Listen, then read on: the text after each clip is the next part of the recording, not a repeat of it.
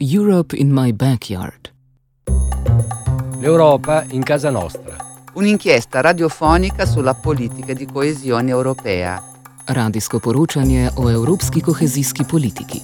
Europe in my backyard. Radio reporting. Radioreportage. Az európai kohéziós politika nyomában. Radio reporting Radioreportagen on European cohesion policy. über die europäische Kohäsionspolitik. En la onda local de Andalucía comienza Europa en Casa.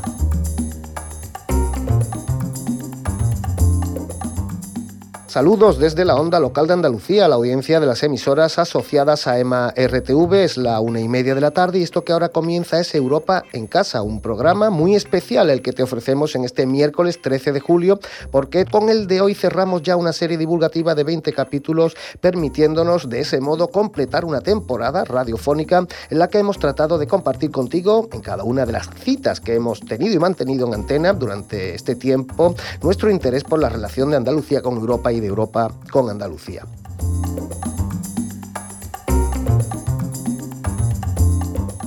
Ha sido casi medio centenar el número de profesionales de los más variados ámbitos y sectores y de representantes públicos que han atendido al micrófono de Europa en casa. Entrevistas en las que todas esas personas cada semana nos han ido ofreciendo generosamente en primera persona unos valiosos y cualificados testimonios, análisis, puntos de vista y reflexiones sin los cuales habría sido literalmente imposible haber llevado a cabo este encargo divulgativo ni haber cumplido con la misión que se nos encomendó desde Europe My Backyard, el proyecto europeo de comunicación social promovido por MRTV con la colaboración de otras entidades radiofónicas de Irlanda, Alemania, Hungría, Eslovenia e Italia, el cual ha permitido, con el apoyo de la Dirección General de Política Regional y Urbana de la Comisión Europea, que cada uno de estos cinco países también hayan contado con su propia versión de Europa en casa.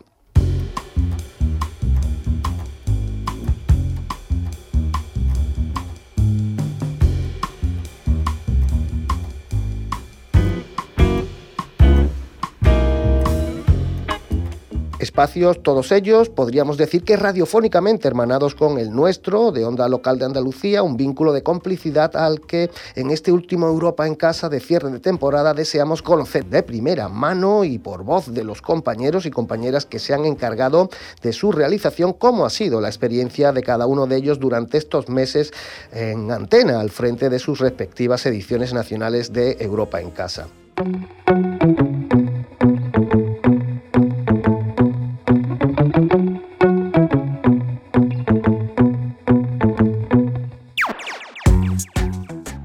Marchamos, por tanto, en primer lugar hasta el distrito oeste de Dublín para contactar allí con Paula Weisman, nuestra colega de la red de emisoras comunitarias NIR FM. Hi, Fabio. Been a fantastic success across the whole series. We've had such a diverse range of guests over all of the various programmes, covering so many different aspects of EU cohesion policy. And it's been really educational meeting people from all these various projects that are going to ultimately benefit Ireland as a country as a whole. Nos comenta nuestra compañera que la serie ha tenido un éxito fantástico y los invitados en cada programa han cubierto muchos y muy diferentes aspectos de la política europea de cohesión. También piensa que ha sido muy interesante compartir con todas esas personas eh, esos diálogos, eh, personas que se han beneficiado de esos proyectos y con ello a toda Irlanda. The main conclusions of the campaign have been that there's a huge amount of diversity across the many projects which have been funded with EU money. From education to farming, from digital advancement to energy efficiency. EU cohesion policy and the EU funding has enabled projects to happen that could otherwise never have existed. Hopefully, we've helped shine a light on the invaluable work going on in Ireland. La principal conclusión que han podido extraer de la campaña radiofónica es la cantidad de ejemplos que han tenido de eficacia a la hora de gastar el dinero facilitado por la Comisión Europea en formación, en eficiencia energética y en hacer posible líneas de actuación que sin esas inversiones pues no hubieran sido eh, posible que florecieran y con la esperanza nos comenta de que hayan conseguido poner de relieve todo ese proceso en su país, en Irlanda. Cruzamos ahora el Canal de la Mancha para encontrarnos en el corazón del viejo continente con los compañeros de RDL, Radio eh, Jakeland, del Estado Federado de Baden-Württemberg, al sur oeste del país germano. Eva María Osterlitz y Matthias Coisinier, las dos personas que se han ocupado allí de llevar a cabo la campaña radiofónica de Europe in My Backyard. Hello, Fabio. The campaign is going very well so far. We had the opportunity to display a broad variety of EU funded projects from different sectors. One focus is economic inequalities in Europe and why does the rich region of Baden Württemberg get funding from the cohesion policy? And another focus is how green or how social are the projects that we portray, or how green and how social is the cohesion policy itself as a whole. Nos comenta que la campaña ha ido mucho más que bien, que le ha dado la oportunidad de difundir y visibilizar a su emisora muchos proyectos financiados por Europa en muy diversos sectores. Eh, uno de los focos del programa, nos dice, lo han puesto en las desigualdades económicas existentes en Europa, en indagar cómo las regiones más ricas, como Baden-Württemberg, emplean los fondos procedentes de las políticas de cohesión y el otro foco lo han colocado en ver cómo de verdes y de sociales son los proyectos que han retratado y cómo de verdes y sociales también son las políticas de cohesión eh, por sí mismas en su contexto general. Our main conclusion is the bigger and the more established the projects or organizations are, the easier it is for them to gather EU funds. And also, some projects seem very sensible and have a strong social value added, but they are threatened uh, to disappear because the EU funding is limited in time and is subject to competition between social projects. And uh, last but not least, uh, transversal goals like gender equality and ecological sustain sustainability are mandatory for all projects, but the effective implementation of these goals depends strongly on the project's motivation and whether the region takes these goals seriously when designing the rules for the individual funding instruments like supporting businesses in rural areas.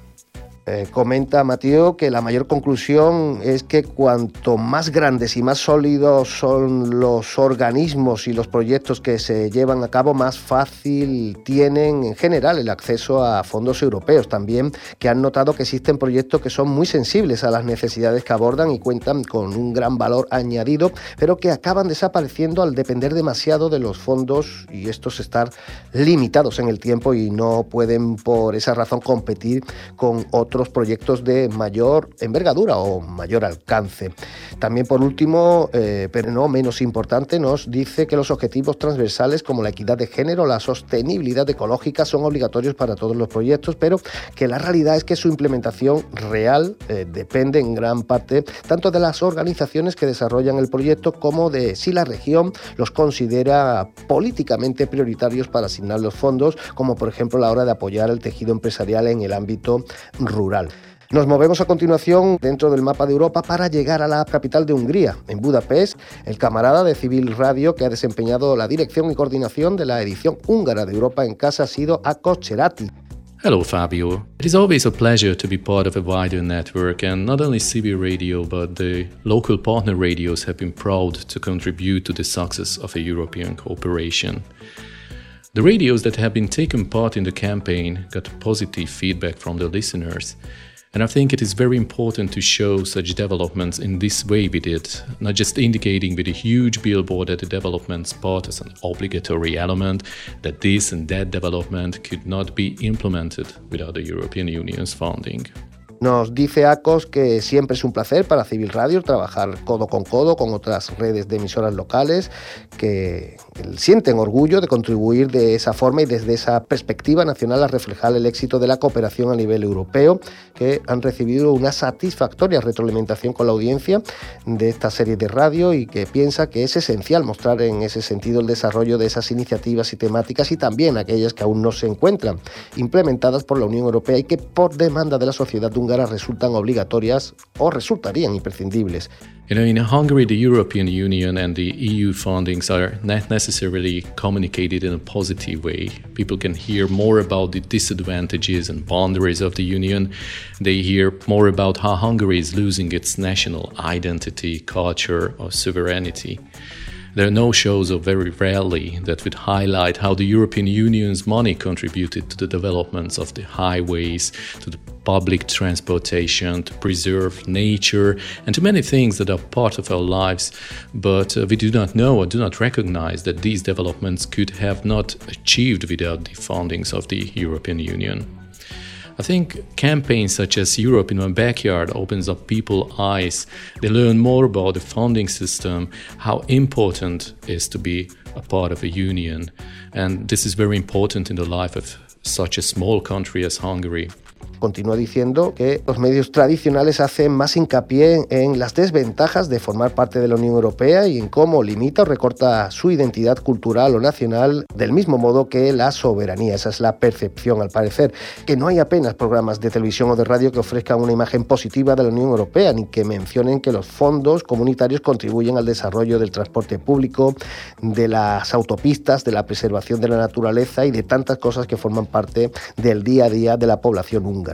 Nos dice el compañero, proyectos de comunicación social como Europe in My Backyard sirven para abrir los ojos a la ciudadanía y para que aprendan más elementos acerca del verdadero funcionamiento del sistema de las ayudas europeas y el sentido y finalidad últimos de los fondos y la importancia que tiene ser parte de la Unión Europea y más aún para un país pequeño como Hungría.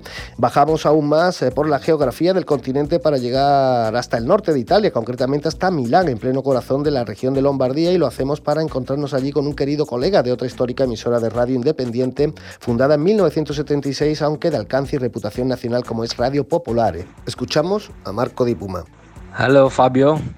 The radio campaign that we have entitled L'Europa in Casa Nostra, L'Europa in mi casa, is having a good result, both from the point of view of interest of listeners. There are n- numerous phone calls requesting and downloading podcasts. One result that we have verified is the ability of private individuals and public administrations to intercept the financial possibilities made available by the Cohesion Fund.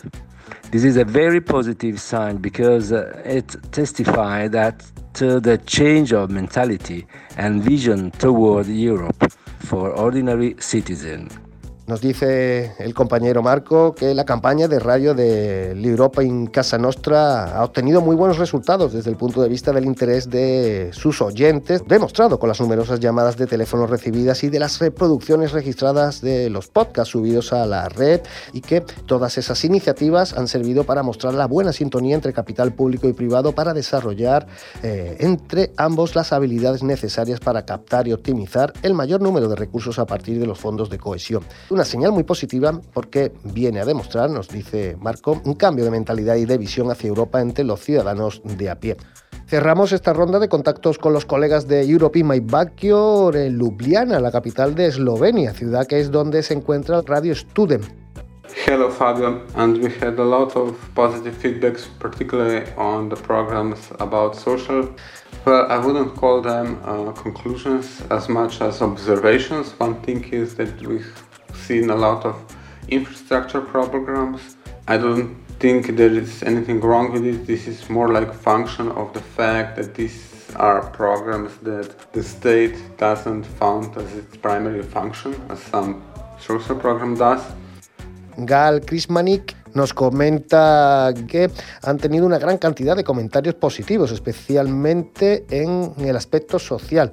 Prefiere hablar de observación que de conclusión. Eh, pone el ejemplo de que han visto muchos proyectos que giran en torno a infraestructuras y que el Estado les da prioridad en lugar de a programas sociales.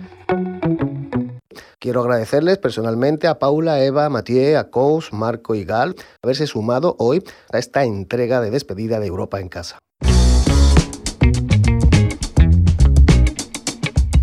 En la onda local de Andalucía, Europa en casa.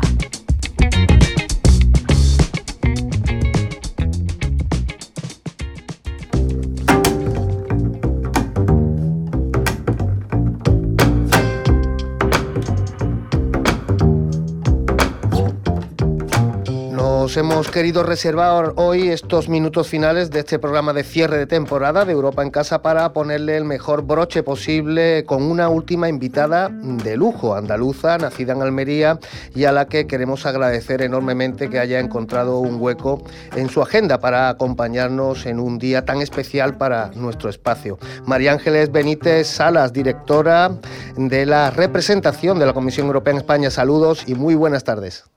Buenas tardes y muchísimas gracias por tu introducción y por la invitación. María Ángeles, a finales del pasado mes de abril cumplió ya el primer año al frente de un organismo tan importante para la imagen, para la proyección y la difusión del espíritu europeo en nuestro país, como es la representación, pero también para la visibilización de las múltiples y muy variadas acciones que realiza la Comisión Europea en beneficio de la ciudadanía española. ¿Cómo está siendo la travesía hasta ahora, además para alguien tan familiarizada con la comunicación y las relaciones de la ciudadanía con Europa? No, pues sí, efectivamente el 1 de abril hizo un año, así que yo siempre digo, ese día además estaba en un evento sobre agricultura y creo que fue lo primero que dije cuando subí al estrado. Hoy es mi cumpleaños.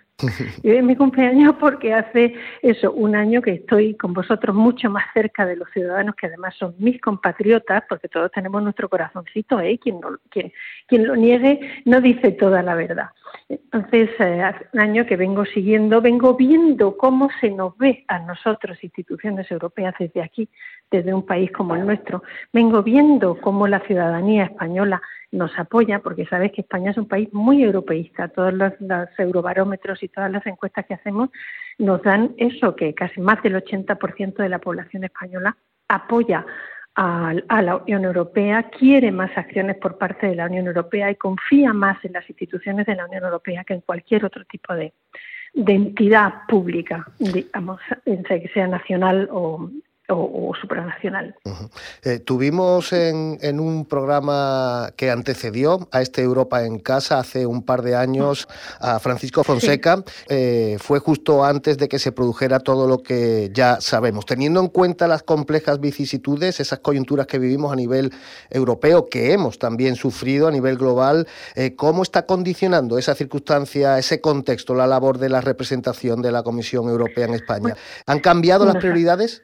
Han cambiado las prioridades porque han cambiado las prioridades de la Unión Europea. Nuestra misión sigue siendo esa, la cercanía al ciudadano y la cercanía a la población española, saber cómo la población española nos percibe y a la vez transmitir a nuestras instituciones cómo, eh, e, esa percepción y a la vez transmitir, perdón, a la ciudadanía española todo tratar de explicarlo mejor. Las prioridades, por supuesto, han cambiado porque han cambiado para todo el mundo. ¿Quién puede decir que no le impacta una situación como la que estamos viviendo? ¿Quién puede decir que no le impactó el COVID? ¿Quién puede decir que no le impactó la crisis económica? ¿Y quién puede decir que no le impacta lo que estamos viviendo? Por lo tanto, nuestras prioridades, por supuesto, han cambiado, pero también eh, toda esta situación de, de, emergencia económica y social supone para nosotros un desafío y ha hecho que las instituciones agilicen su hacer, hagan lo que nunca antes había sido posible, porque ni siquiera era imaginable pensar en las vacunas, por ejemplo. Se hizo en nueve meses lo que normalmente hubiera tardado varios años.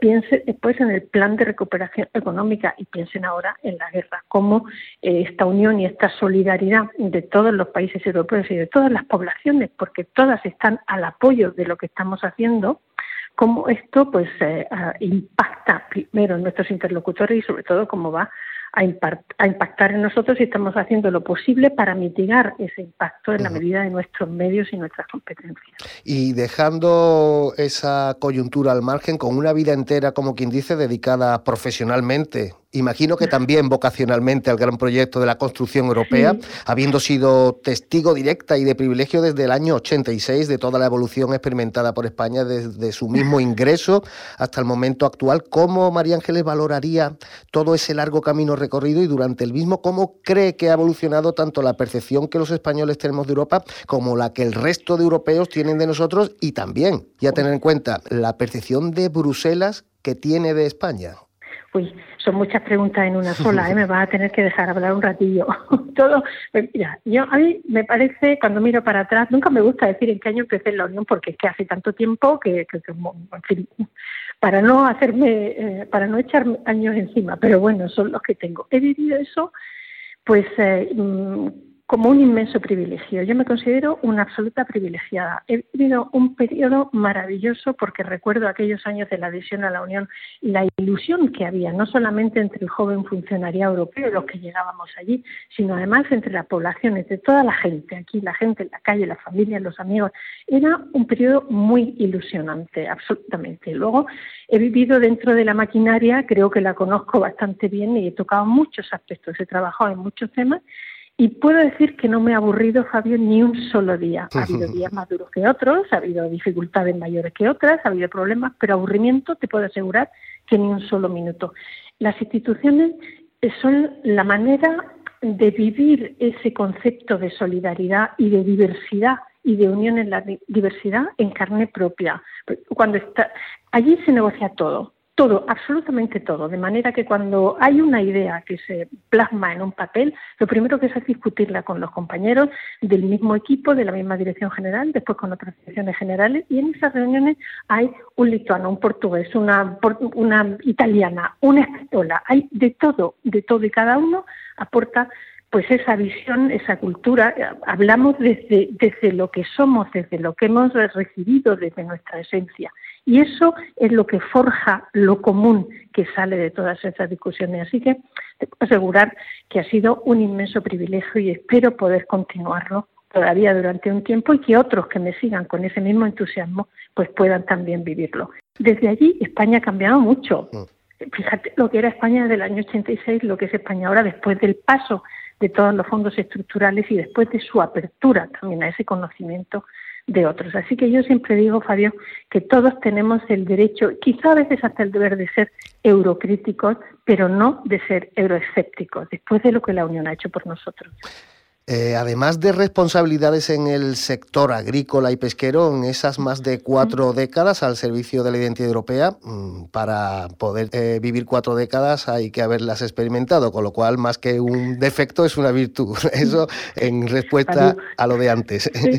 Pero también se ha ocupado de forma muy especial, como ya introduje al principio, de asuntos relacionados con la comunicación, con las nuevas tecnologías, con las relaciones con la sociedad civil, pero también María Ángeles desde la óptica del derecho con la transparencia y la ética de las instituciones mm. europeas. ¿Sigue habiendo mucho trabajo por delante en esos ámbitos de actuación?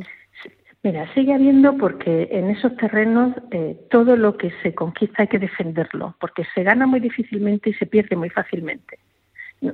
Ahí no hay que bajar la guardia nunca. En todo lo que es Estado de Derecho, transparencia, defensa de los derechos fundamentales, no hay que bajar la guardia nunca. Claro que hay que hacer no hay ningún alumno, no hay ningún Estado miembro, no hay ninguna sociedad, ninguna empresa que sea absolutamente perfecta. Todos, todos absolutamente, incluyen nuestras instituciones, ¿eh? siempre hay algo que mejorar.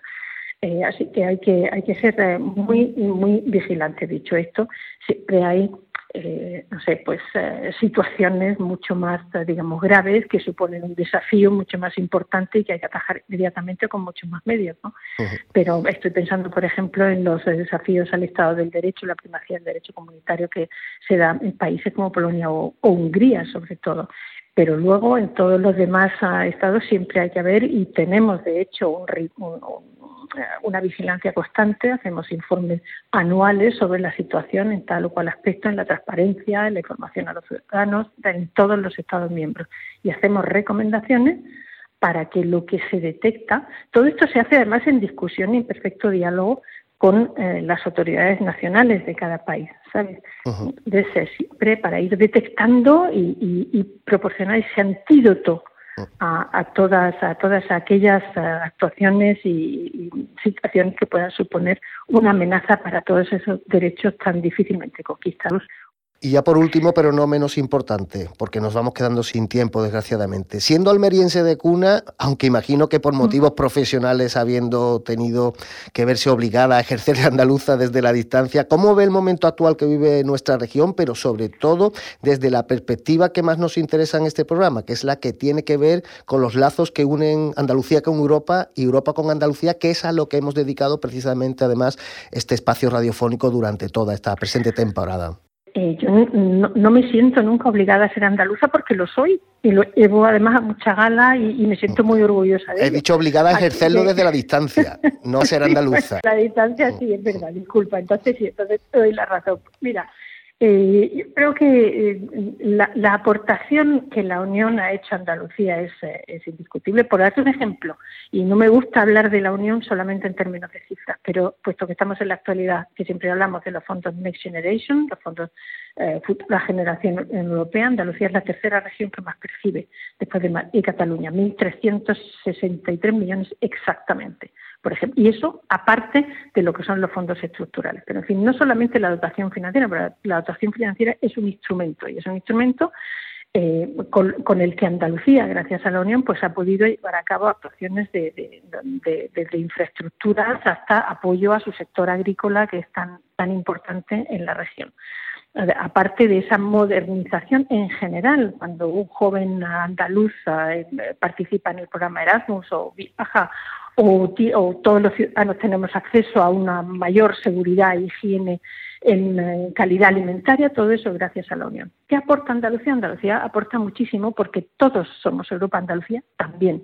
Yo siempre digo, por ejemplo, por ejemplo en, materia agrícola, que acabo de mencionar y donde he trabajado, si el sur no produce, el norte no come. ¿Mm? Andalucía tiene un sector agrícola moderno, tiene eh, el olivar, el oro verde, tiene un sector de frutas y verduras extremadamente potente, son los mayores exportadores dentro de España y dentro de la Unión. Pero Andalucía no tiene solo eso, Andalucía también tiene muchísimas, muchísimas eh, muchos elementos, eh, por ejemplo, en materia de energía renovable, ahora tan necesario y que está desarrollando gracias a los fondos europeos. Todas esas aportaciones, además del valor de su gente, de cada ciudadano, de lo que cada uno podemos hacer individualmente. Todo eso son aportaciones eh, que tienen un valor incalculable para mí, porque todos aportamos y toda aportación eh, vale y es necesaria. Un estupendo resumen que además pone rúbrica de un modo u otro a esta finalización de la presente temporada de un espacio que precisamente ha tenido su razón de ser en la visibilización y en la puesta en valor de todo lo que acaba de comentarnos. María Ángeles Benítez Sala, directora de la representación de la Comisión Europea en España, ha sido un gran honor, un privilegio haber podido contar con su participación hoy en este cierre de temporada de nuestro espacio de radio. Gracias por la disponibilidad y aprovecho para agradecer al personal de comunicación de nuestra oficina de la suya en Madrid, muy especialmente a su portavoz Janis Birbilis. Le queremos agradecer desde Onda Local de Andalucía, MRTV, desde Europa en Casa, las crónicas mensuales elaboradas en exclusiva para este programa y con ello hemos completado una colaboración entre la propia representación y nuestra casa que ha sido enormemente interesante desde el punto de vista divulgativo para nuestra audiencia. Un cordial saludo desde Andalucía, María Ángeles. Muchísimas gracias, Fabio. Un honor para mí. Gracias, adiós.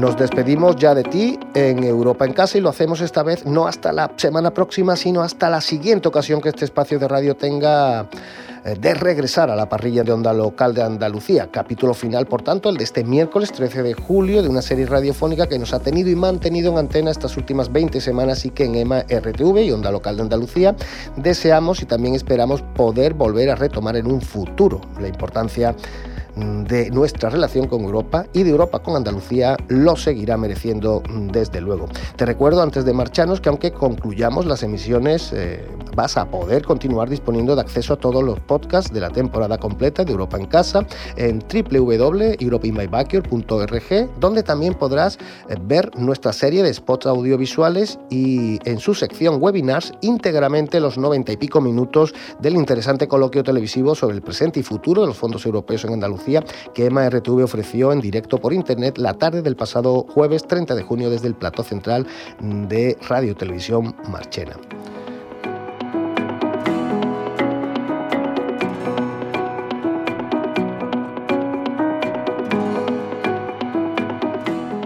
Nuria González fue quien se ocupó de la técnica y Fabio Muriel que lo hizo de la dirección, edición y presentación delante del micrófono. Quiero en este último programa de Europa en Casa despedirme dándole las gracias a mi compañero de esta casa, Guillem Butó, por su contribución como responsable del proyecto Europe in My Backyard a que este espacio haya sido posible. Dicho lo cual, te animamos a que permanezcas en nuestra sintonía disfrutando del resto de la programación de Onda Local de Andalucía y de tu emisora de proximidad favorita, lo que aún queda de este miércoles 13 de julio, que no es poco. Saludos y muy buenas tardes.